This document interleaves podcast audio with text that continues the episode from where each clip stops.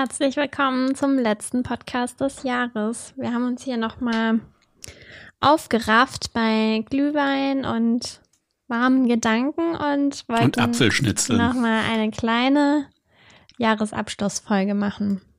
In der Vorweihnachtszeit saßen wir ja auch, wie wahrscheinlich viele, äh, viele Nachmittage und Vorabende auf dem Sofa und Bei Regen. ja, bei plus sechs Grad leider.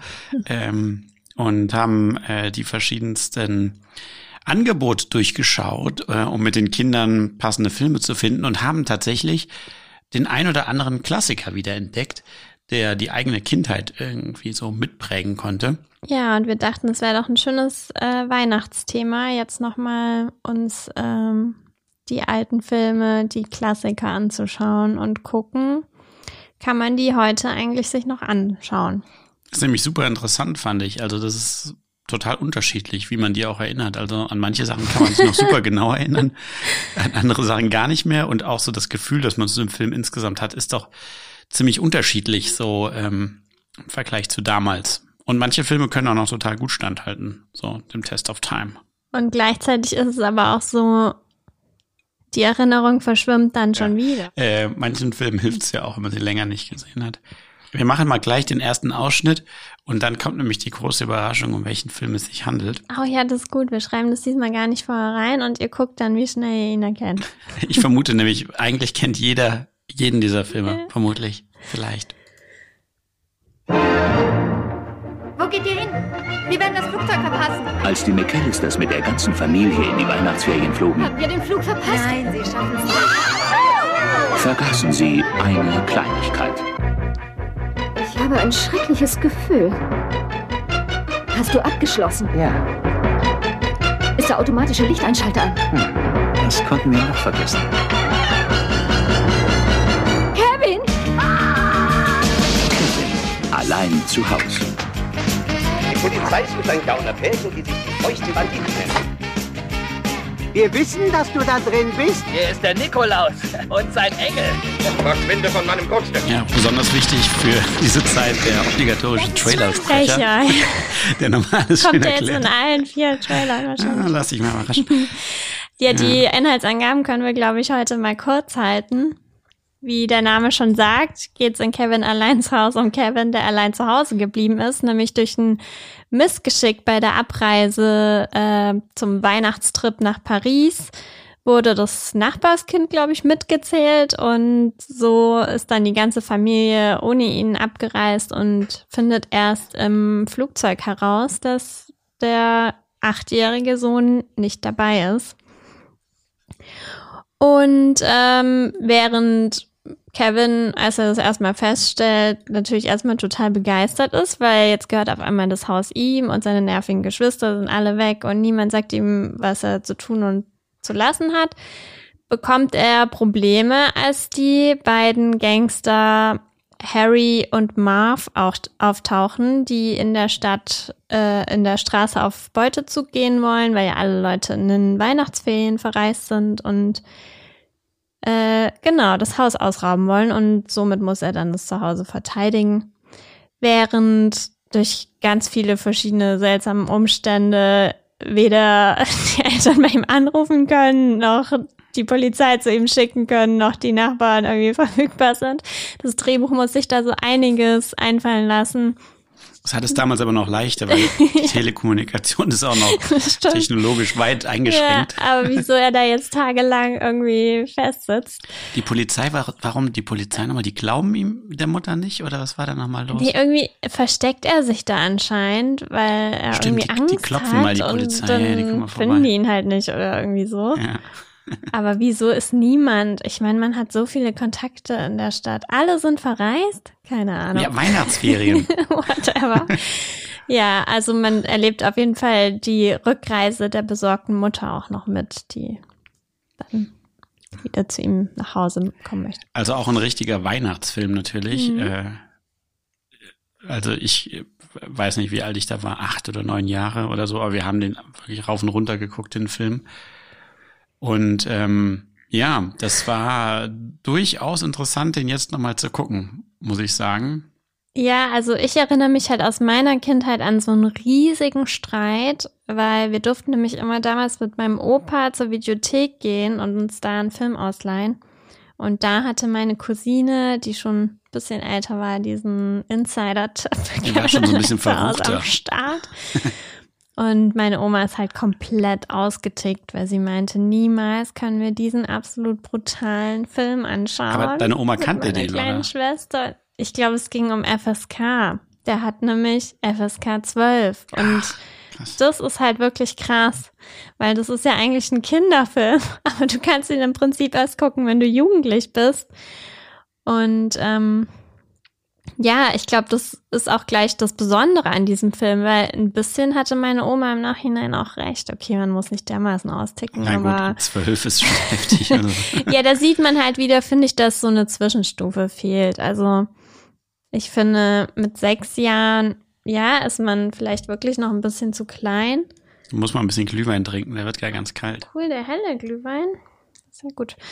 Ähm, ja, aber mit zwölf ist es dann auch schon wieder so ein bisschen boring, würde ich sagen. Deswegen, Wie alt ist denn das Kind in der Geschichte? Ja, acht. Acht. Und ja. das ist ja eigentlich auch so eine Theorie. Sollten nicht vielleicht die Filme ab dem Alter sein, wie die Kinder, die da spielen?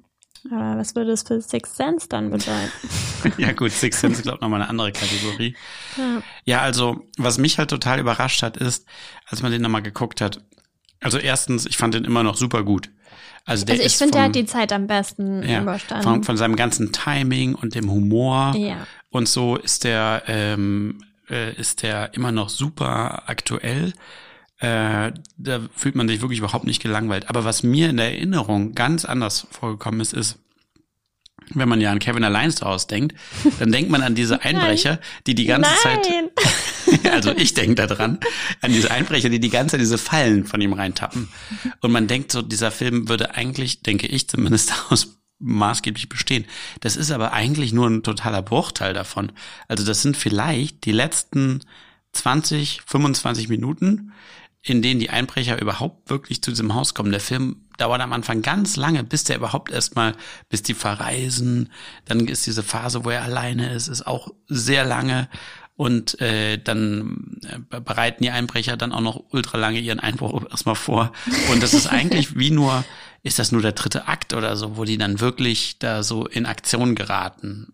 Hä, ich habe das genau andersrum gesehen, weil erstens war für mich halt Kevin allein zu Hause immer dieses Ding, cool, ich esse da aus diesen riesen fetten Literbechern Eis alleine und ich kann machen, was ich will. Ähm, und ich war jetzt eher so überrascht, dass eigentlich diese ganze Diebesgeschichte und so schon viel früher beginnt, weil der eine Typ kommt ja sogar schon als Polizist da am Anfang rein und hört die irgendwie oder Ja, ja. fragt die aus und, Und es wird auch immer wieder hingeschnitten zwischendurch, wie die den Einbruch vorbereiten Ja, ja. und so. Also Aber ich glaube, ich mochte dabei. halt als Kind auch diesen Teil überhaupt nicht gerne hinten. Deine Oma weil- ja auch nicht, scheinbar. Ja, aber ich weiß auch, dass ich halt das mit diesem Bügeleisen, das war einfach auch sowas, das war einfach ein bisschen eine Nummer zu hart. Und ich habe dann immer halt genossen, diesen Teil, wo er allein ist und noch Spaß hat und so. Und ich habe das halt auch so voll geliebt, diese Szenen, wo er dann diese Party imitiert und sowas, wo es jetzt nicht so in diese krasse Konfrontation reingeht. Aber was schon stimmt, ich hatte auch diese ganze Konfrontation viel länger in Erinnerung. Also der Teil ist eigentlich gar nicht so lang.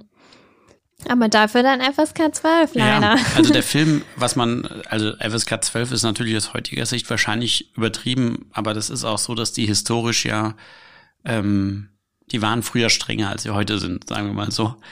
Äh, der würde heute bestimmt eine, eine Sechser-Freigabe bekommen. Oh, da müssten die aber, glaube ich, schon zwei, drei Sachen ändern. Ich glaube, man würde es eher mh, heute ein bisschen abschleifen, wenn man sich halt so sagen würde, wir können nicht diesen Film machen und dann ab zwölf. Dann lass uns das Bügeleisen. Ich meine, der fackelt sich doch oben da Die Mütze brennt nur ein bisschen. ein bisschen. Okay, Naja. wir haben es alles komplett anders gesehen. Ja, also Aber auf der anderen Seite macht ja vielleicht diese, also dass man sich dann wirklich so entschieden hat, okay, es wird halt brutal. Ja. Der, die rutschen halt nicht nur auf den Kaugummis aus. Das macht ja in gewisser Weise bestimmt auch diesen Kultfaktor halt aus. Ja, glaube ich nämlich auch. Und äh, also was die auch so an Stuntwork da hinlegen und so, das macht halt schon auch voll Spaß, sich das anzugucken. Also das, dieser Schmerz, den man da irgendwie auch spürt, Boah, Der diese Treppe, wo der da dieses gefrieren lässt und dann die da die ganze Zeit runterknallt. Ja. Es gibt halt scheinbar auch so Studien, ob diese beiden Gangsters überhaupt überlebt hätten und so. Das sind dann scheinbar schon voll die lebensgefährlichen Verletzungen, die dann normalerweise jetzt am Start wären. Ja. Und das Also- dann von einem Kind ausgeübt? Nee, Sevi, ich glaube nicht, dass es FSK 6 sein könnte. Naja, da werden wir jetzt vielleicht äh, keine Entscheidung abschließend treffen können. Ähm, aber was auf jeden Fall stimmt, ist, dass für einen Kinderfilm eine 12er Freigabe man heute nicht mehr machen würde. Wobei man auch nicht genau weiß, das ist natürlich jetzt so die, wie ist der in Amerika bewertet worden? Und in Deutschland kam ja dann, da wird es einfach nochmal neu bewertet. Vielleicht ist ja auch in Amerika Ach irgendwie. so. Ja, stimmt. In Amerika ist ja immer. Gewalt kein Problem. Ja, solange keine Sex nackten, kommt, glaube ich, keine vor. vorkommen. Deswegen Da wäre dann Oma aber auch ausgeflippt wahrscheinlich. kein Kommentar. Ja.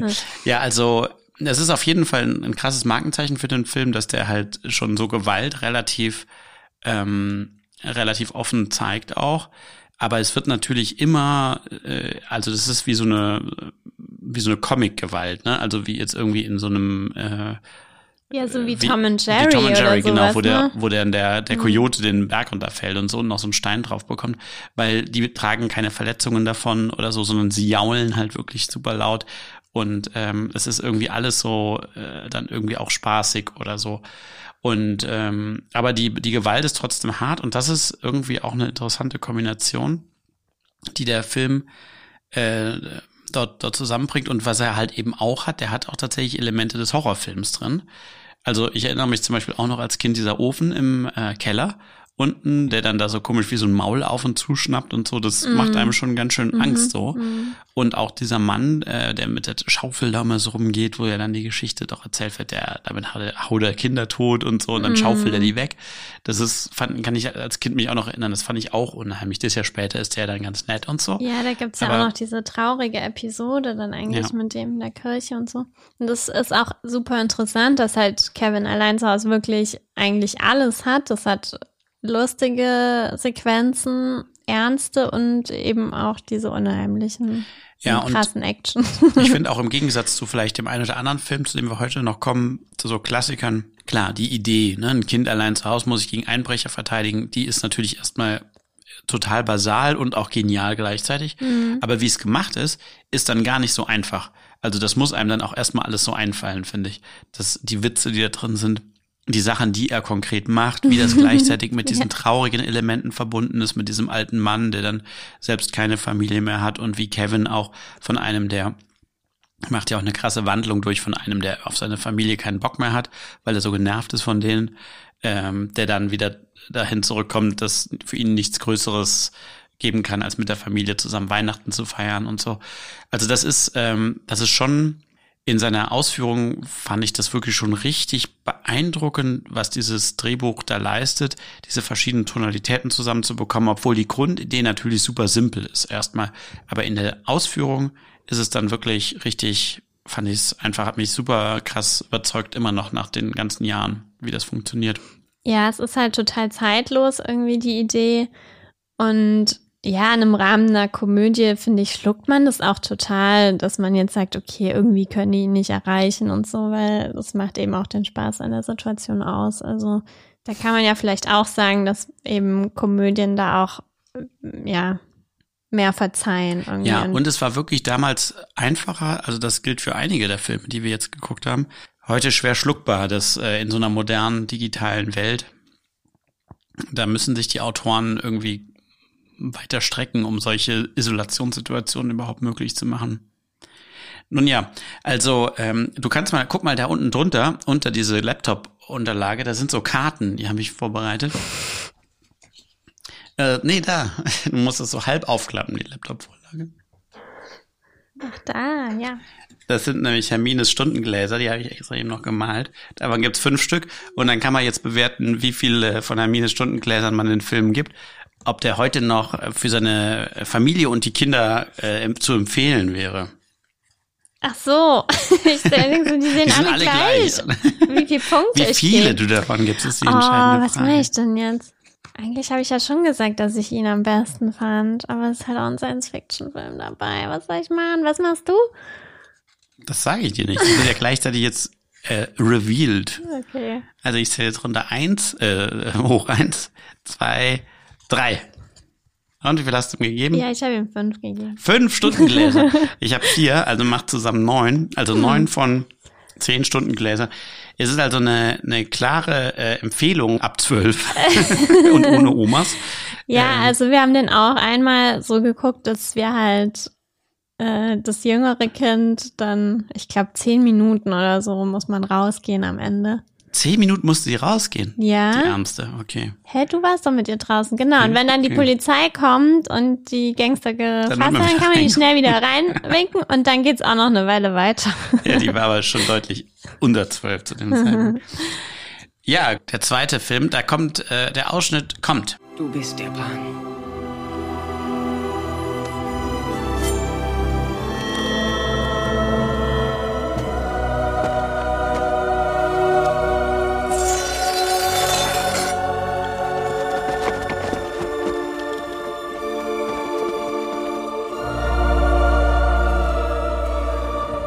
Du kannst fliegen, du kannst kämpfen und du kannst krähen.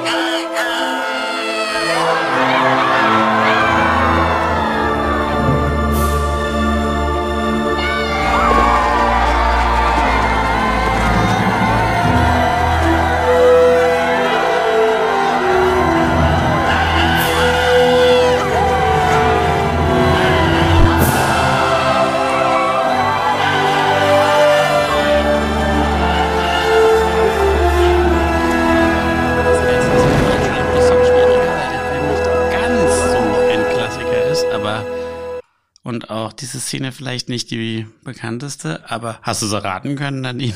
Der Name wurde ja gesagt, Ach so, Pan. Du bist der Pan. ja, der Film heißt Hook. Ja, ist von 1991. Also ein Jahr jünger als Kevin allein. Ja. Ja. Ich gar nicht gesagt, dass der von 90 ist. Ja. Und äh, Hook ist einer von Steven Spielberg-Filmen, einer von den früheren. Ist eigentlich eine Vater-Sohn-Geschichte. Ähm, Peter Banning ist äh, von Robin Williams gespielt. Äh, der ist eben so ein super erfolgreicher, aber auch total geschäftstüchtiger äh, Jurist, der keine Zeit mehr für seine Kinder hat und auch das Mit so riesen Handys ja, rumläuft. genau. Und so äh, kaufen, verkaufen mäßig. Und ähm, dann auch das entscheidende Baseballspiel seines Sohns Jack verpasst. Ja, und ähm, als die dann zusammen, die Familie, äh, ich glaube sogar auch zu Weihnachten, ne, nach England reisen, das ist, der Anfang dauert relativ lange, das ist, äh, ganz schön, Sehr lange. wird ganz schön aufgebaut alles.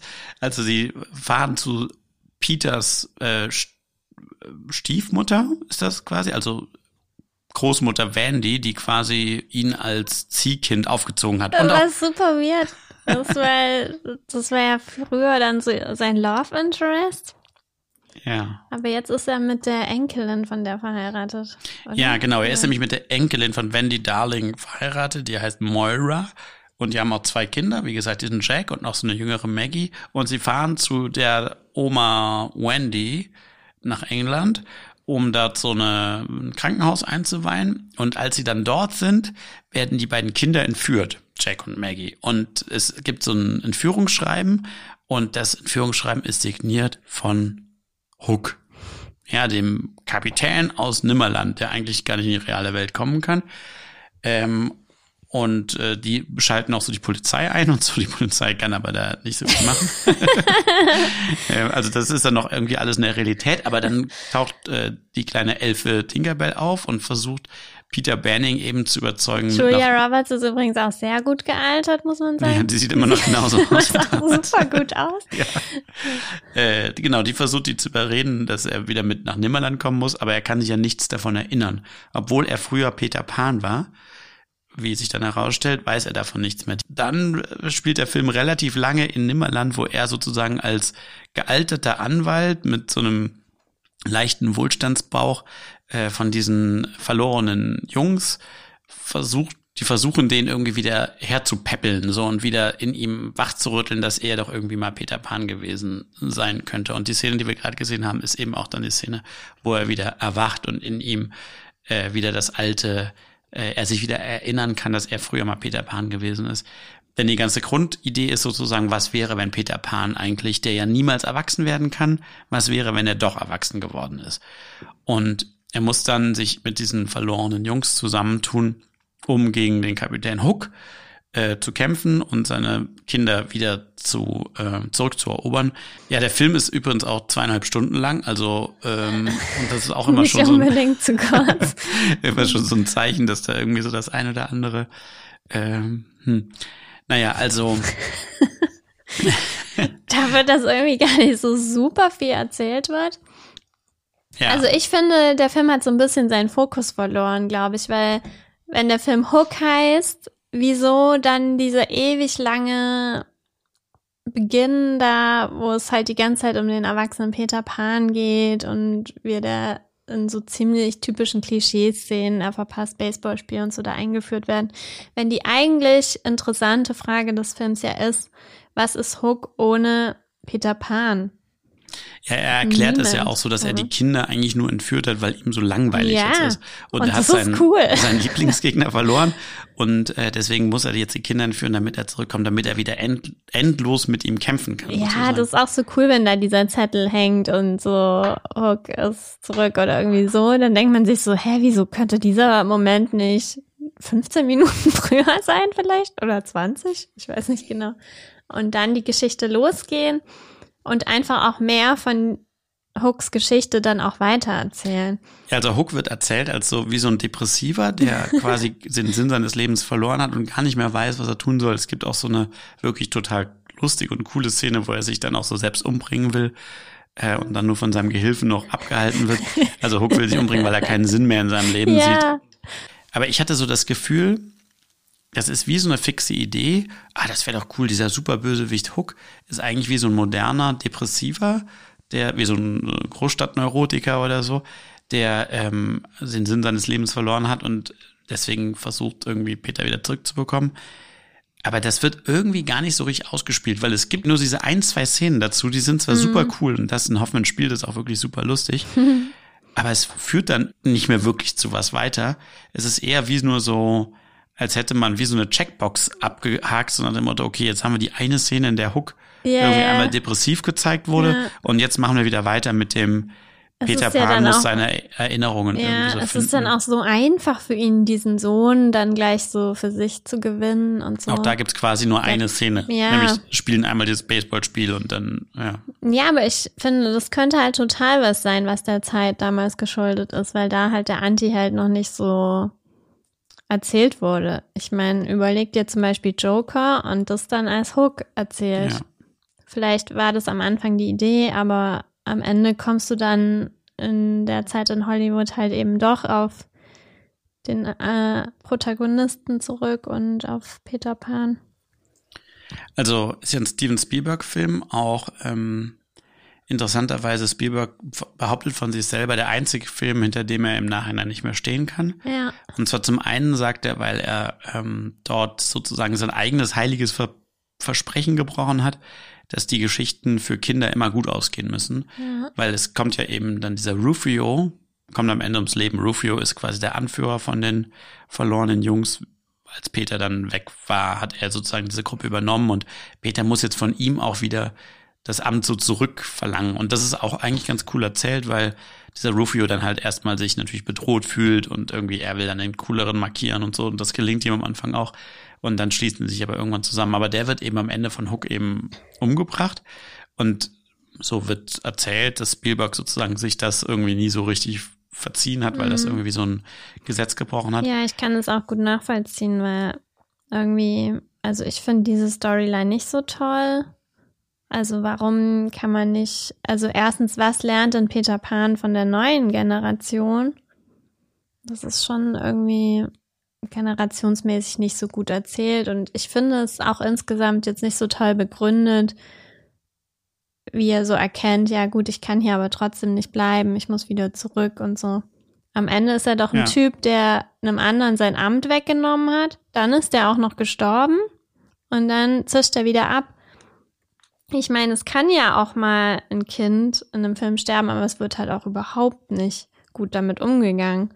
Es wird ja überhaupt nicht wirklich darauf eingegangen oder so. Ja, also ich glaube auch, der Film hatte scheinbar auch eine ganz schön bewegte Entwicklung hinter sich. Also Spielberg hatte die Idee ursprünglich, dann ist er von dem Projekt aber abgerückt und ist dann, dann ist das irgendwie weiterentwickelt worden eine Zeit lang und dann ist er irgendwann später wieder dazugekommen und er hat scheinbar auch mal 2018 im Interview dazu gesagt, I felt like a fish out of water making Hook.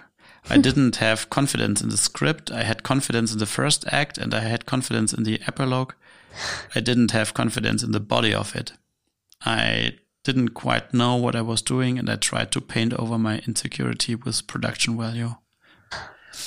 Ja. Krass, dass er das sagt. Ja, also es ist interessant, weil,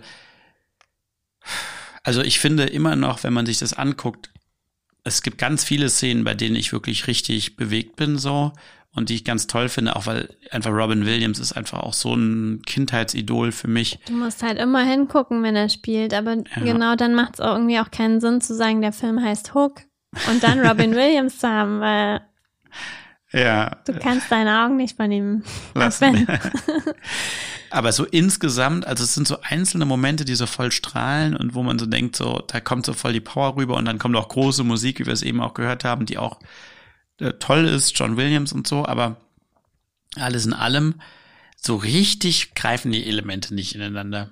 So, es ist dann irgendwie wie so eine Achterbahnfahrt und dann ist es irgendwann auch so zu Ende, aber ist der Film wirkt irgendwie wie so ein bisschen aus, ähm, aus dem Rhythmus Ja, es ist halt unfokussiert. Also mal abgesehen von dieser Geschichte, okay, Peter Pan ist erwachsen geworden, muss seine Kindheit wiederfinden. Hook ist total frustriert und will ihn herausfordern. Gibt's ja dann auch noch die total seltsame Liebesgeschichte da mit Tinkerbell, wo sie Oh ja. dann plötzlich groß ist und ihn dann doch mal küssen darf. Und ich weiß nicht, das ist alles nicht so gut gealtert, würde Ja. ich sagen. Aber was sich auf jeden Fall zeigt, ist, dass Spielberg schon damals äh, immer Geschichten erzählt über so Familie und wie Familie ähm, in Gefahr gerät und eigentlich die Lösung ist, Familie wieder so zusammenzuführen.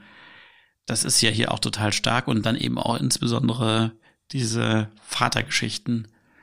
Also über den Vater, der irgendwie nicht anwesend ist oder zu wenig anwesend ist oder äh, der sich erst wieder in seine Anwesenheit zurückkämpfen muss oder so. Also das scheint irgendwie so eine totale Triebfeder in seiner Arbeit zu sein.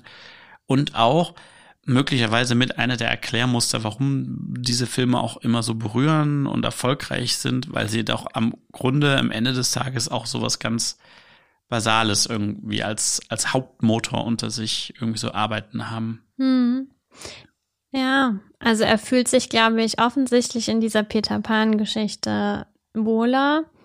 Dann hätte er einen Film namens Pan machen sollen. Und dann hätte er Hook Alfonso Cuaron oder so hätte den Film machen können.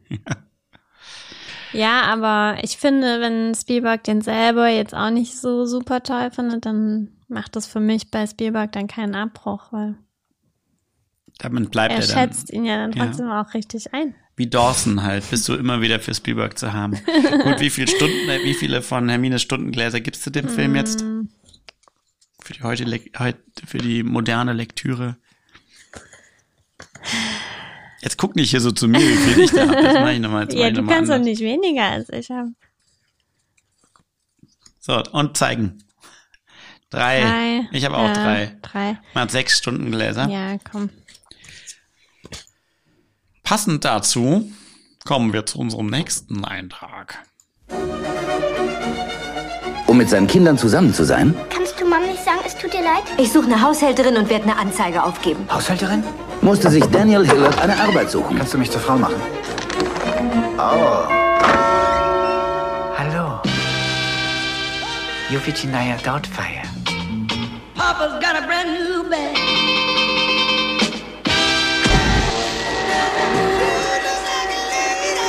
Jetzt muss er beweisen, dass der beste Mann für diesen Job Hallo.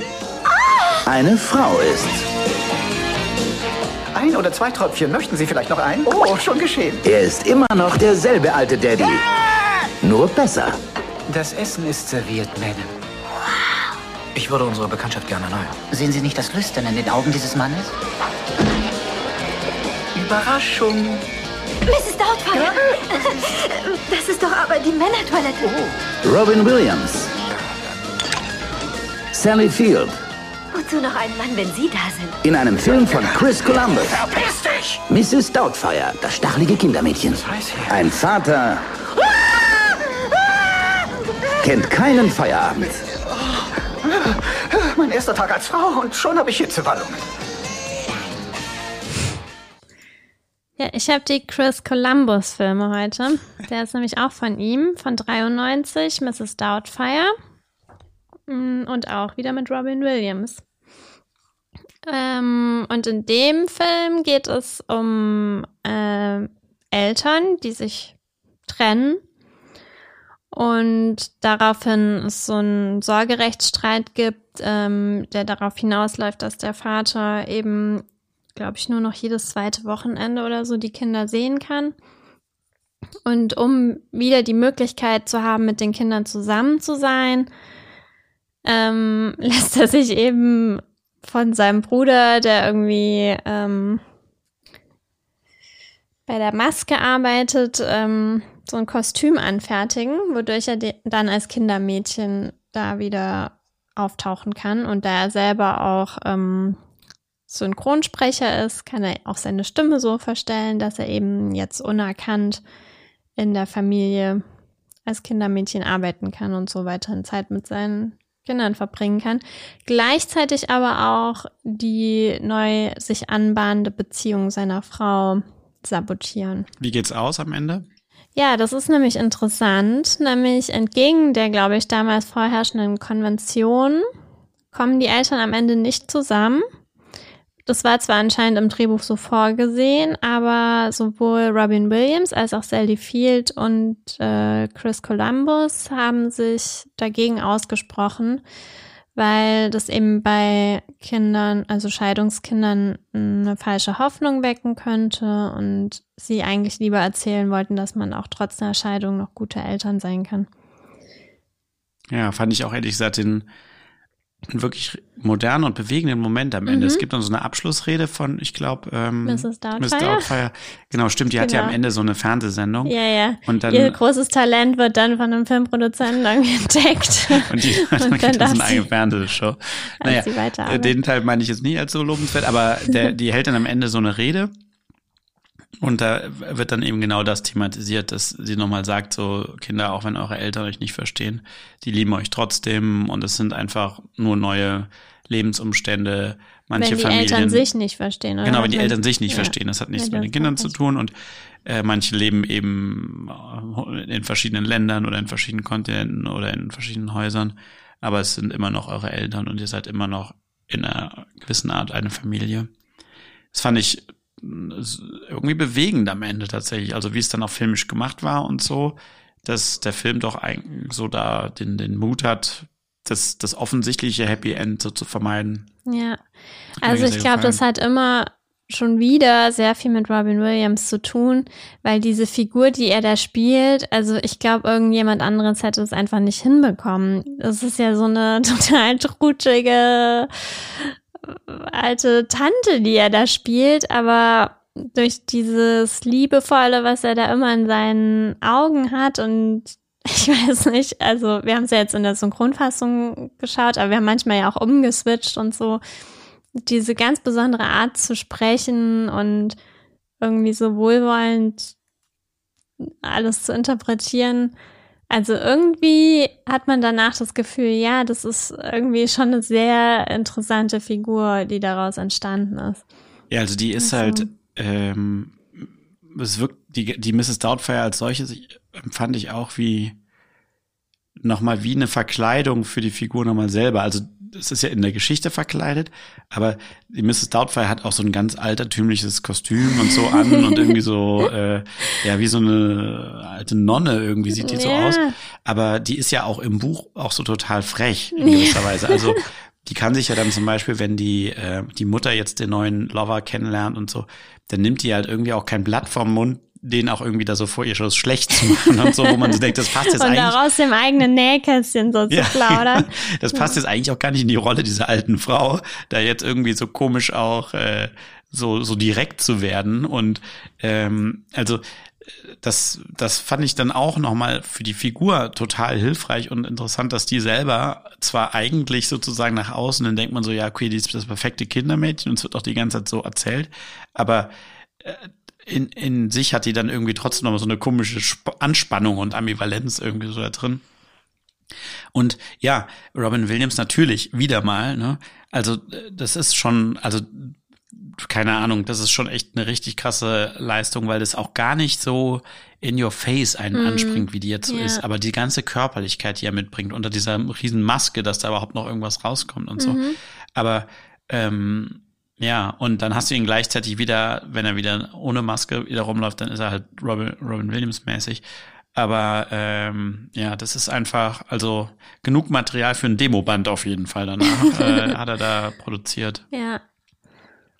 Ja, und wie, wie schlägt sich der Film, wenn man den jetzt so, also äh, ist ja so eine, wie so eine Gender-Switch-Komödie, mm. wo man ja heute auch so, uh, erstmal denkt so, hm, äh, was für, was für Rollenbilder und so Oh je, ich will mir jetzt ja echt nicht die Finger verbrennen, aber ich sag mal, es ist irgendwie nicht so schlimm, wie man jetzt denken würde, oder ich finde auch, wie so im Trailer jetzt rüberkam, so, dass dann Miss Doubtfire so, oh, mein erster Tag als Frauenschule habe ich Hitzewallung und so. Eigentlich ist es gar nicht die ganze Zeit so, finde ich.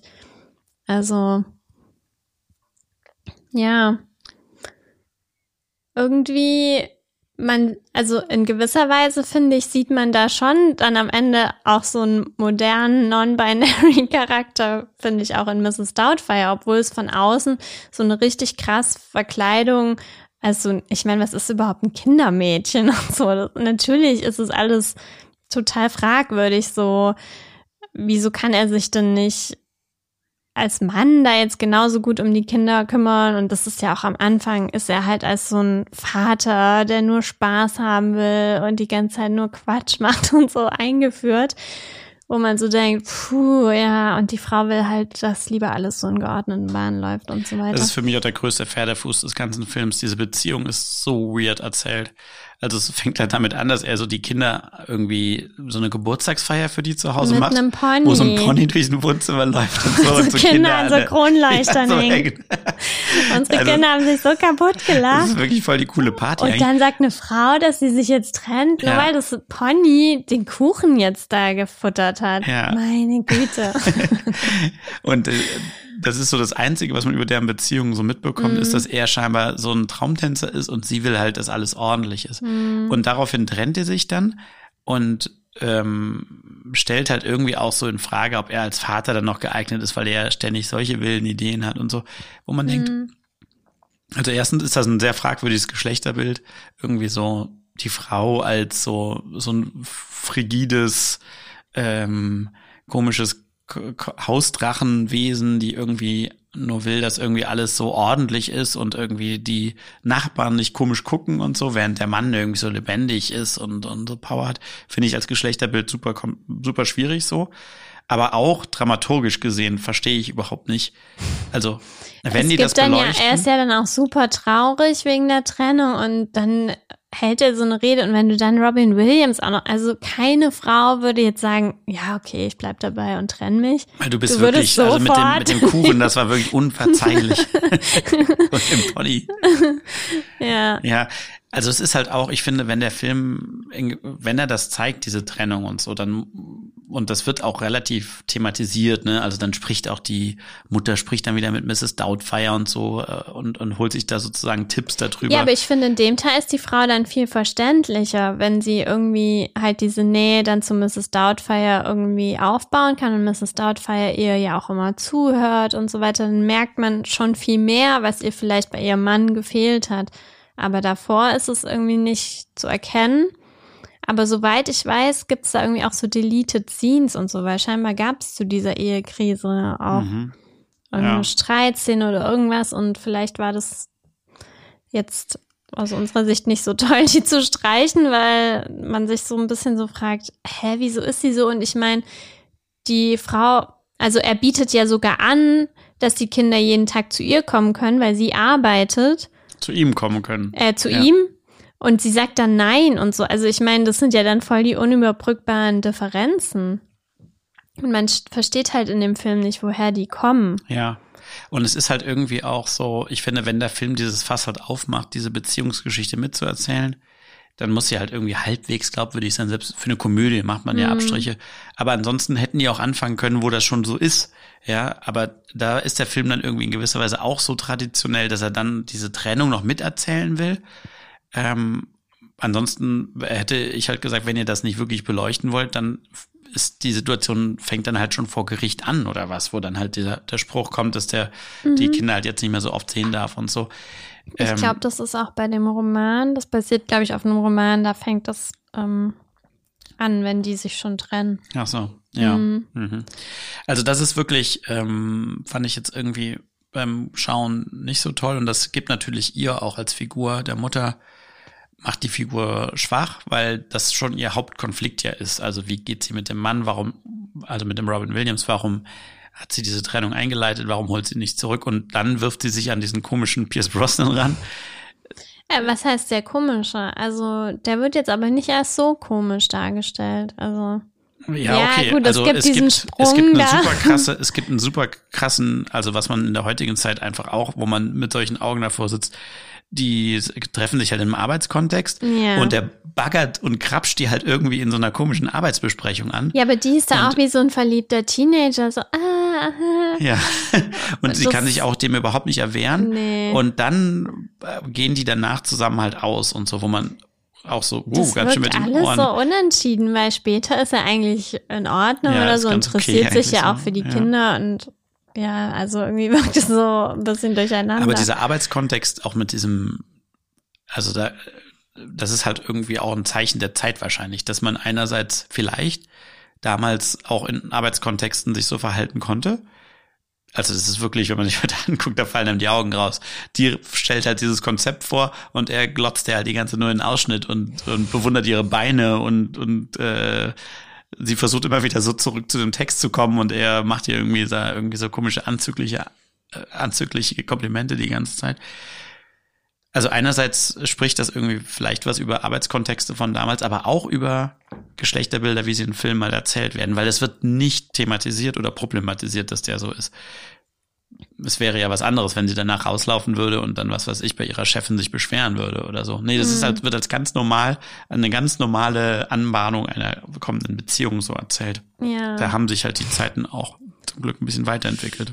Also man würde das jetzt heute auch als total toxisch ähm, sehen, dass sich dann, wenn ich halt meinem Ex-Mann sage, hm, ich möchte das irgendwie nicht so nah, dass er dann einfach sich unter einer Maske einschleicht und dann auch noch die ganze Zeit eine neue Beziehung so manipuliert. Das wird natürlich hier schon als komödiantisch genutzt. Also ich habe auch so einen Trailer gesehen, wo das als so ein Stalker-Psycho-Film-Trailer so umgeschnitten wurde.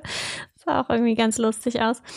Ähm, aber da denke ich auf der anderen Seite, das wird ja am Ende auch schon dann problematisiert und und der Richter sagt am Ende auch. Ja. Der Richter sagt ihm am Ende, dass das halt nicht geht, was er ja, gemacht hat. Und, und deswegen kriegt er auch die, äh, er ist dann nochmal auf Bewährung irgendwie so, aber die Kinder vielleicht auch öfter sehen darf und das wird dann irgendwie auch verworfen. Mhm. Also das thematisiert der Film dann in gewisser Weise auch, finde ich. Und, ja, und es gibt ja auch ja. am Ende dann, glaube ich, die Szene, wo sie ihn dann auch nochmal reinbittet oder so und er dann sagt, nee, nee, ich warte lieber draußen und so. Also das wird zumindest dieses, ich wahre die Grenzen des anderen am Ende schon aufgegriffen und thematisiert. So. Ja, ich finde, bei sowas weiß man auch immer nicht. Ich meine, der ganze Witz besteht ja daraus, dass er sich da irgendwie einschleicht. Ja. Ja, natürlich hat man auch so das Gefühl, dass auch so eine moderne Empfindsamkeit steht halt mancher steiler Filmhypothese auch manchmal dann im Weg. So, ne? also ja, aber ich glaube, guck mal, wenn die dann am Ende wieder zusammengekommen wären, dann würde man es nicht akzeptieren. Aber ich finde, basierend darauf, dass man dann sagt, okay, sie erkennt am Ende schon an, dass er ein guter Vater ist und dass ihm seine Kinder wichtig sind, aber für eine Beziehung ist es jetzt nicht der richtige Zeitpunkt. Ja. Insofern kann man es akzeptieren. Was sagen unsere Hermine Stundengläser dazu? Oh Mann.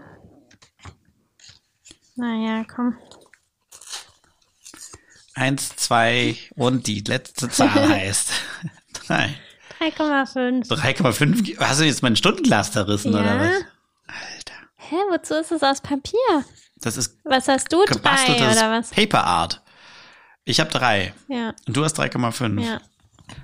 Also eine, eine zehngliedrige Skalung ist jetzt für dich noch zu ungenau, oder? Nun gut, also 6,5 hat, hat er dann bekommen. Ja? Also man muss aber sagen, die Kinder mochten den auch voll gerne. Die haben sehr ja, viel gelacht dabei. lustigerweise, ja. Die fanden den, glaub auch so besser als Hook und so. Dieses Beziehungswirrwarr verstehen die jetzt nicht so wirklich, aber dieses, ja, es gibt ja schon dann diese Verkleidungswitze. Das ist halt Ja. echt over the top. Ich meine, da kommt dann doch irgendwie so eine Bewährungshelferin und ist leider erfindet er ja dann irgendwie noch so eine Schwester von sich. Die angeblich im anderen Zimmer ist und er muss dann ja, hin und her Das rennen. ist und so komplett absurd. aber einfach gut. Ja, interessanterweise auch, wie du eben schon sagtest, zweimal Chris Columbus heute und auch zweimal Steven Spielberg. Denn der letzte Film, habt ihr ja eh schon gewusst, was es ist. Kommt hier der Ausschnitt. E.T. zu Haus telefonieren. E.T. nach Haus telefonieren. E.T. nach Haus telefonieren. E.T. nach Haus telefonieren. Er will irgendjemand anrufen.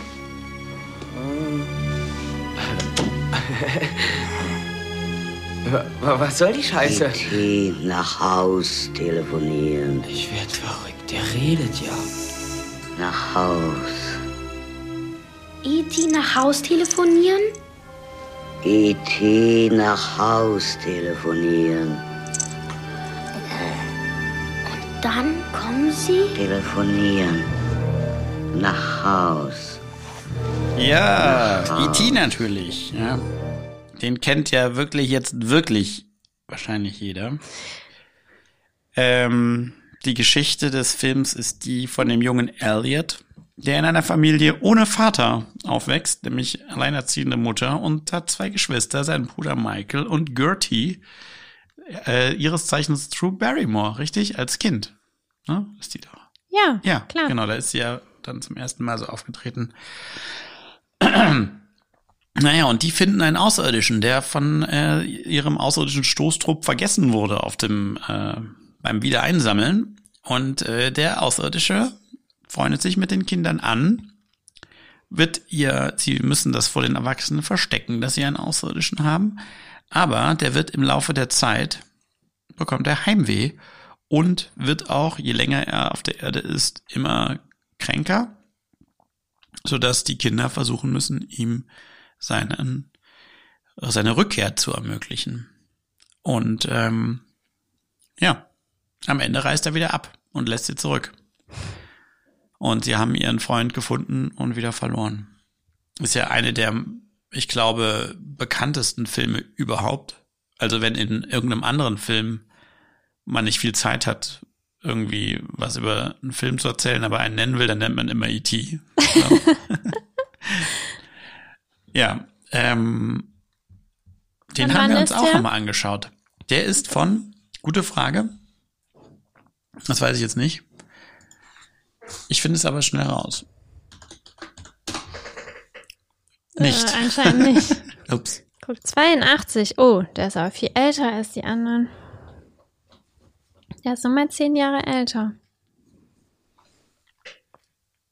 Ja, der Hook ist ja von einen, Mhm. Die anderen 91. sind von 90 bis 93.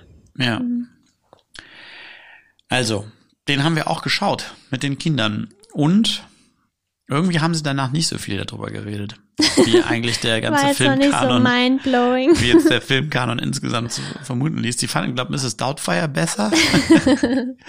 Und Kevin Allein zu Hause fanden die, glaube ich, auch besser. Und bei Hook weiß ich jetzt nicht genau. Bei E.T. spielt wahrscheinlich am meisten Nostalgie mit. Ja, Obwohl wir nicht mal auf der Welt waren, als der Film kam. ja. Meine Eltern erzählen immer, dass die den im Kino gesehen haben. Ja, meine Eltern haben den mir auch besorgt und dann haben wir den im, in der Schule immer an Karneval geschaut oder so auf so einem Fernseher, der da oben in der Ecke stand, so ein kleiner und wo der ganze Klassenraum dann da mitgucken konnte. Ja, also ich finde, E.T. hat irgendwie, der hat halt dieses, dass der da so krass ähm, Kultszenen hat. Also immer wenn man an E.T. denkt, denkt man doch nur an so eine Handvoll von Szenen. Keine Ahnung, E.T. nach Hause telefonieren oder diese Szene am Anfang, wo da über dieser Ball so zurückrollt oder wenn die halt natürlich mit diesen Fahrrädern da fliegen. Und danach denkt man jedes Mal, dieser Film ist einfach sowas von genial. Das ist einfach ein perfekter Film. Und ich finde, wenn man den Film dann aber guckt, dann gibt's dazwischen so Sequenzen, wo du so denkst, WTF, so, da war so eine Sequenz, wo die Kinder in der Schule so komplett durchdrehen und so und dann irgendwie. Und er fällt in Ohnmacht oder so irgendwie und dann fällt aber E.T. zu Hause auch in Ohnmacht. Das erzählt so die Verbindung von den beiden. Ja, ja, ja. Aber er wird so komisch. Ihn, das, genau, das Mädchen, Mädchen küsst ihn dann und so. Das sind so voll die wirren Sachen. Ja. Ich kann es jetzt schon wieder nicht beschreiben, weil ich finde, ein paar Wochen nachdem man E.T. geguckt hat, erinnert man sich halt schon wieder nur an diese genialen Szenen und denkt so, wow. ja, also was man dem Film auf jeden Fall mal zugute halten muss, glaube ich, da geht jetzt, äh, da dulde ich auch fast keinen Widerspruch. Mhm. Der Film ist halt auch von allen, die wir jetzt gesehen haben, so visuell auch wirklich schon für die damalige Zeit total wegweisend. Also diese Szenen, wieder das Licht, dass das so eine Unheimlichkeit das Licht überall hat, wie die durch diese Wälder fahren, ähm, wenn auch diese Szenen, wenn die ähm, am Ende mit diesem Auto wegfahren und da hinten dieser Schlauch raushängt und so.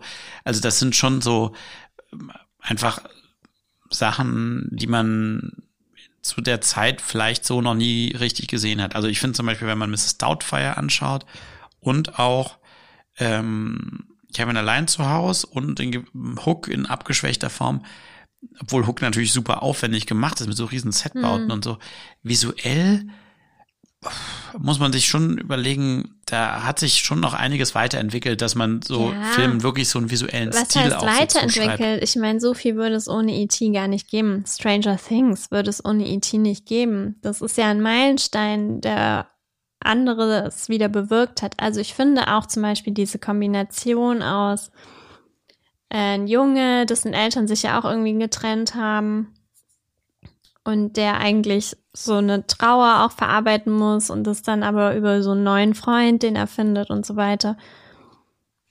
Diese Kombination und das dann nochmal so als Kinder oder Film für die ganze Familie.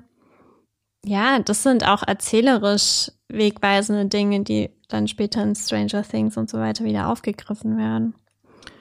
Also was ich halt, was mir am besten gefallen hat eigentlich in dem Film, muss ich sagen, war, wie die Kinder da so dargestellt werden und auch gerade die Geschwister, ähm, wie die so zusammenhalten. Ja. Also man hätte ja nur, man denkt normalerweise, okay, da ist ja dieser ältere Bruder Michael und so und der, es gibt da ja am Anfang auch diese Situation, wo der mit den Kumpels spielen, die da irgendwie so Rollenspiele und die lassen den Elliot nicht so richtig mitspielen und so. Aber ab einem bestimmten Punkt, dann relativ früh, entdecken diese drei Geschwister das alle, dass da dieser außerirdisch ist und die halten halt so krass zusammen die ganze Zeit. Jeder mhm. mit seiner eigenen Stärke. Der Michael ist halt schon ein bisschen größer und der hat auch so Kumpels und so mit so Fahrrädern. äh, während der Elliot ist halt so der beste Freund von dem E.T. Mhm. und Gertie hilft aber auch ganz viel dabei, das vor der Mutter dann zu verstecken und so. Also ähm, äh, dass auch die Kinder dann auch des, der ganz, des ganzen, der ganzen Gemeinde da dann am Ende so zusammenhalten. Ja, die fahren ja dann alle zusammen, die kennen das Geheimnis alle und müssen das vor den Erwachsenen dann irgendwie so verbergen und unterstützen sich so gegenseitig gegen die Erwachsenen. Die Erwachsenen werden auch in dem Film übrigens bis zur Hälfte, ist mir jetzt erst aufgefallen, alle Erwachsenen außer die Mutter sind nur immer so im Anschnitt zu sehen. Mhm, Man sieht nie mhm. deren Gesicht oder so, die ja. Lehrer oder äh, es, es laufen, es gibt auch ziemlich viele Szenen, wo so Ermittler rumlaufen, so FBI-Leute oder so, die dann im Wald danach suchen, äh, nach diesen, nach dieser Absturzstelle von dem, oder die der, nach der Landestelle von dem Raumschiff. Mhm. Und da siehst du dann die immer nur so deren, deren Hosen und so ein Schlüsselbund irgendwie so rumlaufen. Und so das aus dieser, also so wortwörtlich aus der Kinderperspektive zu erzählen hat mir jetzt voll gut gefallen, als man das jetzt nochmal gesehen hat, weil das die Kinder auch ähm, sich so die benehmen sich so rational in gewisser Weise. Also klar, die Geschichte, dass da ein außerirdischer Land ist, erstmal total irrational. Aber wie die dann damit umgehen und wie die sich gegenseitig unterstützen und wie die auch so versuchen herauszufinden, was mit dem ist und welche Lösungen die finden, sind zwar immer so kindermäßig, aber sind nachvollziehbar und auch klug, was die irgendwie so machen. Und das hat mir voll gefallen, weil das Kinder in gewisser Weise so ernst nimmt. Hm. So, ja. Ja, also der hat dann halt wirklich einige Längen, aber auch der Film. Ja. Also ich finde auch diese ganze Phase, wo dann E.T. und auch Elliot dann so krank sind und so, das ist irgendwie. zieht einen auch so runter. Ich meine, ich finde das gut, dass es irgendwie dann auch nochmal so drastisch ist und so, aber das ist dann so eine lange Episode. Irgendwie. Ja, und ich äh, erinnere mich auch noch, als wir es geguckt haben, wir haben danach noch ganz schön lange diskutiert, weil auch so dieses Ganze, die beiden sind miteinander verbunden und wenn es dem einen schlecht geht, geht es dem anderen auch schlecht. Das hat auch nicht so richtig Sinn gemacht. Ja, warum ne? Also soll das warum ist und wie löst sich das dann plötzlich ist doch wieder und so? ein Außerirdischer. Und- also, dass ihm schlechter geht, klar. Ja. Aber diese magische Verbindung. Ja, es ist ja. doch dann auch irgendwie so, dann denkt man, er wäre jetzt tot, der E.T. Mhm. Und dem Elliot geht's dann auch voll schlecht, aber dann, als der E.T. stirbt, dann löst sich die Verbindung von den beiden. Und Elliot ist dann sozusagen, kann dann auch wieder genesen, aber dann lebt er ja dann doch wieder. Das, auf der einen Seite gibt es so diese komische mystische Verbindung zwischen denen, die ja auch darüber hinausgeht, jetzt nur zu sagen, okay, er ist mein Freund, wenn es ihm schlecht geht, geht's mir auch schlecht. Was man ja noch so, sondern es wird ja tatsächlich auch so begründet, dass die mit so komischen Energien halt zusammenhängen und mit dieser Blume und so. Hm. Aber da, dann macht es hinten raus dann doch keinen richtigen Sinn. Und dann gibt's so ganz lange Monologe von diesem Arzt und so, die man auch vergessen hatte, der das dann auch mal so komisch alles erklärt und so. Und dann, wenn die fliehen, wird er wieder voll geil, der Film. Also diese ganze Flucht Ja, ja, mit ja, den klar. Fahrrädern und so und äh, mit diesem Auto, wie gesagt, äh, mit der, wo hinten der Schlauch raushängt und dann diese Wissenschaftler da hinten versuchen, sich da so ranzuziehen, während Elliot dann so einen nach dem Stöpsel nach dem anderen von diesem Schlauch lösen muss. Mhm. Das sind einfach so coole Szenen und so coole Ideen, wie man das so, so temporeich erzählen kann. ja. Ja. Also ich habe bei dem Film irgendwie auch so das Gefühl, der ist halt ja auch so basal. Also ein Junge, der nicht so richtig Anschluss findet und auch so in der Familie so eine Leere spürt, findet so einen imaginären außerirdischen Freund. Ja, aber dass E.T. halt gut ist, das ist zu der Zeit, ist doch auch die Alien-Zeit und so weiter. Ja, Das also- ist schon Also wahrscheinlich, also muss Idee. für die Zeit muss es komplett neu gewesen Du sein. kannst Aber ja auch nicht sagen, Arrival, wow, it's groundbreaking. so. Es gab schon mal einen freundlichen Außerirdischen. ja. Ja. Also was ich ja damit nur sagen will, ist, man kann ja eigentlich sich heute, also es gab ja auch mal eine Zeit, wo man mit so, wo diese basalen Ideen scheinbar noch frei waren, in gewisser Weise. Mhm. Vielleicht gibt es die immer noch, man muss sie halt nur finden. Aber ähm, E.T. ist, also im Grunde genommen, wenn man den Film noch nicht gesehen hat und dann guckt man den, ich glaube, das fühlt sich so sehr an, dass man den eigentlich vorher auch schon gekannt hat. Weil einfach durch die Sachen, die einem so darüber erzählt wurden und die drei Szenen, die man eben davon zitatemäßig so kennt, das ist halt dann auch schon der wesentliche Korpus dieses Films, weil er irgendwie so in Anführungsstrichen basal, also das meine ich ja positiv, ne, weil er ja auch gleichzeitig damit ja dann auch ganz, ganz viele Leute damit auch erreichen kann mit dieser sehr allgemeinen Geschichte. Ja, dass man irgendwie so das Gefühl hat, wieso ist da vorher noch keiner drauf gekommen? ja. ja, krass. Ja. Wieder eine Okay. Familie ohne Vater, wieder eine Familiengeschichte natürlich. Ähm, Ja, das ist, glaube ich, auch sowas, wo man so denkt, puh, ja, okay, jetzt sind irgendwie auch so ein bisschen die Zeiten vorbei, wo wir uns die ganze Zeit um diese fehlenden Väter und so kümmern müssen. Ja, die Geschichten sind halt auch Und alle. immer mit ihrem Sohn eigentlich. Ja, genau, immer mit einem Sohn und auch alle sehr unpolitisch, ne, muss man sagen. Also es sind immer so private Geschichten, ähm, die wir jetzt hier alle okay, ja, es sind alles vier super private Geschichten, wo es so um das Heim Ja, halt geht. so und Familiengeschichten. Aber gut, ich meine, das gehört jetzt irgendwie auch ein bisschen dazu, dass wir so sagen, wir haben so alte Filme, die man zu Weihnachten halt mit der Familie guckt. Da guckt man halt jetzt nicht äh, LA Confidential. Contagion. Oder Syrianer ist auch ein sehr schöner Familienfilm für Weihnachten. Voll. Wie viele ähm, oh, Stundengläser gibt es mein Herz. Was soll ich denn jetzt machen? Dawson wird mich killen.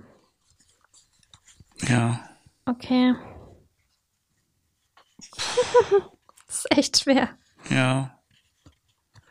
Ich gebe hier wieder mal die äh, drei habe ich. Und du? Drei! Was? Du gibst E.T. drei? Was sagst du denn? Okay, du spinnst. Ich habe viereinhalb. Viereinhalb. Ich wusste es nicht, aber also, kann, was? Du gibst E.T. drei Punkte? Okay. Ja. Hm.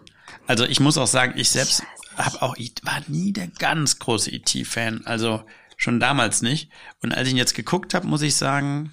Also du ähm, kannst dich scheinbar noch an die schlechten Sachen erinnern. Nee, aber so, dass so ein komisches Gefühl einem äh, im Bauch lag, als man den Film damals geguckt hat. Daran kann ich mich irgendwie noch erinnern. Und jetzt habe ich gemerkt, das liegt. Aber sorry, das ist ein Kultfilm und du kannst halt nur ein Kultfilm werden, wenn du super bist. Also. Ja, ich äh, weiß auch nicht, in welche ähm, Schwierigkeiten ich mir jetzt hier manövriere, wenn ich jetzt E.T. zu sehr kritisiere. ich werde Spielberg sagen, falls der mal vorbeikommt. Aber du bist mehr so Indiana Jones, oder? Ja, ja, ja, schon. Obwohl der für die Kinder vielleicht äh, jetzt nicht so super geeignet ist. ich bin auch von anderen Spielberg-Filmen voll der Fan. Ja, E.T. Schindlers Liste. Zum Beispiel auch sehr gut geeignet. Ähm, gut, was ich noch zum Abschluss dir noch sagen wollte, weil es ist ja jetzt auch kein Zufall, dass wir die Filme geguckt haben. Es waren ja Filme, wo wir ja irgendwie auch gedacht haben, dass sie den Kindern gefallen würden und uns auch. Also die in gewisser Weise mit einem bestimmten Kultcharakter daherkommen. Und wir hatten ja jetzt irgendwie auch schon gesagt, dass es zwei Filme von Chris Columbus waren und zwei von Steven Spielberg. Und drei von den vier Filmen haben auch Musik von John Williams gehabt. Und dieser und, Autor ist übrigens auch öfter dabei. Also Miss Doubtfire und Kevin allein zu Hause sind beide von John Hughes. Stimmt. Also das ist schon interessant, finde ich, weil mhm. das ja auch sehr von ihrem Genre zum Teil sehr unterschiedliche Filme sind. Ich habe zum Beispiel auch gehört, dass ähm, Kevin Allein zu habe ich so ein Video gesehen, dass die ursprünglich eine ganz so eine richtig krasse Comedy-Musik auch drunter hatten. Ähm, unter dem Film, also als sie den schon gedreht hatten im Schnitt.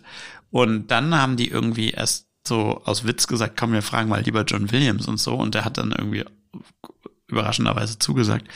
Und ähm, dort wird eben auch vermutet, dass der Kultfaktor ganz stark eben auch mit dieser Musik zu tun hat, die das eben jetzt nicht einfach nur als so ein Haha-Witzchen, Witzchen und so, sondern eben diese Breite der Geschichte, auch die Emotionalität, auch durch einfach ganz markante Themen und auch eine gewisse Ernsthaftigkeit und auch eine emotionale Breite eben erst erreicht hat.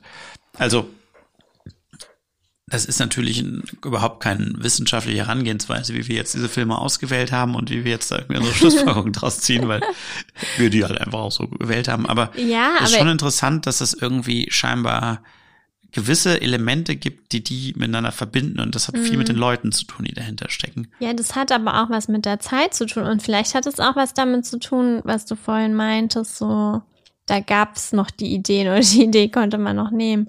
Weil man fragt sich ja jetzt leider schon, was ist denn jetzt aktuell? Ich weiß, man sieht immer erst im Nachhinein, was dann Kultfilme sind, die dann unsere Kinder vielleicht mit ihren Kindern oder wem auch immer gucken. Aber irgendwie sieht man da ja gar nichts so am Horizont. Und dann fragt man sich so, ist die Zeit insgesamt der universellen Geschichten vorbei? Oder liegt es einfach daran, dass Kino jetzt gerade insgesamt da niederliegt, dass wir diese Filme gar nicht mehr machen? Oder gibt es die Filme und wir kennen die nicht und haben ja. nichts davon mitbekommen? Liegt es vielleicht auch an Keine einem Ahnung. selber? Aber dieses Jahr hat man ja nur Babenheimer mitbekommen und das ist jetzt kein Oppenheimer, der neue Weihnachtsfilm. Ähm, es, vielleicht liegt es aber auch an einem selber, weil man natürlich mit diesen Filmen jetzt so voll eine kindliche Erinnerung verbindet und vielleicht verbinden dann unsere Kinder oder die Kinder anderer in 25 Jahren dann die Filme der jetzigen Zeit mit ihrer eigenen Kindheit und haben dann wieder so ein warmes Gefühl. Ist irgendwie schwer zu sagen, aber was ich auch das Gefühl habe, ist, Wie gesagt, auch wieder natürlich ein äh, Auswahlparadox, weil wir haben halt nun mal diese Filme ausgewählt. Aber ich würde sagen, das gilt für viele Filme dieser Ära. Die sind halt in gewisser Weise auch so unschuldig. Also mhm. Eben haben wir gesagt, es geht um private Geschichten und so, ja. Aber sie sind auch irgendwie so, ähm, also mit Unschuld meine ich auch so, die sind halt für den Spaß irgendwie da mhm.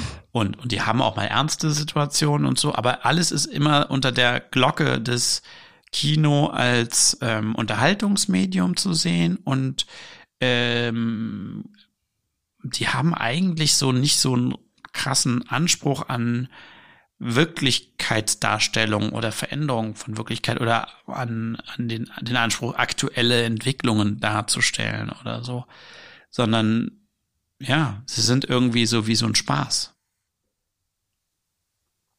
Aber was soll man dann an Weihnachten gucken? Für immer diese Filme. ja, ich meine, wir haben jetzt auch zuletzt dieses Leave the World Behind geschaut. Das ist ja ein ganz anderer Affekt irgendwie. Man ist danach irritiert, beunruhigt, sowas. Und man diskutiert auch voll viel darüber, was das zu bedeuten hat oder auch welche Aussagen man da davon unterstützt oder nicht. Mhm. Und ich meine, nach Kevin allein zu Hause oder so muss man jetzt dann noch nicht viel diskutieren. Man kann dann höchstens nochmal so die lustigsten Szenen nochmal rezitieren oder so, aber ich weiß auch gar nicht, ich will das auch gar nicht so werten. Das mm, ist, aber ja, ich in der Beobachtung glaube ich schon, dass da was dran ist, dass. Aber je genauer so ein Film ist, desto weniger ist er irgendwie auch zeitlos. Also irgendwie hat man auch so das Gefühl, wenn man jetzt Leave the World Behind in zehn Jahren guckt, dann sagt einem das wahrscheinlich nichts mehr über die Zeit in zehn Jahren. Das sagt einem halt was über jetzt oder keine Ahnung von vor einem Jahr oder wann auch immer die angefangen haben damit. Aber ja, diese Familiengeschichten sind halt was, was du immer wieder gleich auch in gewisser Weise wahrscheinlich erzählen kannst.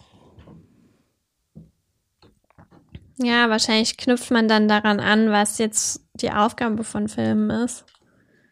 Weil ich meine, ist ja jetzt auch nicht so, dass in 80er Jahren alles total easy und super war. Und da hat sich aber ja jemand wie Spielberg dann wahrscheinlich auch entschieden, ja, wir erzählen aber trotzdem jetzt eine Geschichte, wo wir alle zusammen auf dem Sofa sitzen und sich zusammen kuscheln und eine Geschichte sehen, wo sie danach am Ende sich besser fühlen als vorher oder so. Ja. Und danach macht er halt den Film Schindlers Liste, der halt dann wieder total ultrapolitisch ist mhm. oder James Ryan oder so. Ja, vielleicht ist es auch so ein de dezidierter Fokus dieser Film ist jetzt das eine und sonst nichts. Ist ja auch nicht so, sehr, dass es jetzt alles gleichzeitig. Ja, ist ja auch nicht so, dass es jetzt keine eskapistischen Filme aktuell noch gibt, aber irgendwie gehen die, äh, glaube ich, weg von so einem Familiengefühl. Ich meine, diese ganzen Comic-Verfilmungen und so weiter zielen ja dann auch auf eine andere Zielgruppe ab. Also ja, ich finde schon, dass es halt so ein bisschen so eine Leerstelle ist. Müssen wir aber weiter beobachten. Auf jeden Fall ist es eine sehr lohnenswerte und spannende Erfahrung, sich diese alten Sachen nochmal anzugucken, gerade auch mit Kindern. Und solange die auch noch ein bisschen kleiner sind, wollen ja sowieso die ganze Zeit Fernsehen gucken, ist ja quasi egal, was man denen zeigt. Jetzt schreien die zumindest noch nicht so krass, so, äh, ich habe keinen ja. Bock auf diesen alten Scheiß. Ja, genau. Und mich würde auch wirklich mal sehr interessieren, weil ich kann mich auch noch dran erinnern, als meine Eltern mir dann immer ihre alten Sachen gezeigt oh. haben, fand ich die wirklich richtig krude und habe da eigentlich gar keinen Bock drauf gehabt.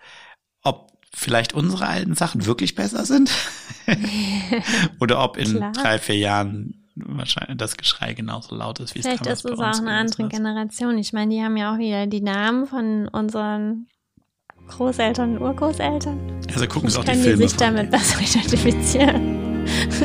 ja, wobei wir ja wissen, dass deine eigene Großmutter sich mit diesen Filmen scheinbar gar nicht identifizieren konnte. Wir wünschen euch eine besinnliche Weihnachtszeit und äh, Zeit zu Hause. Seid mit der Familie auf der Couch Weihnachten. Frohe Weihnachten. Kommt gut ins neue Jahr und dann hören wir uns wieder. Mit neuen Themen. Bis dann. Tschüss.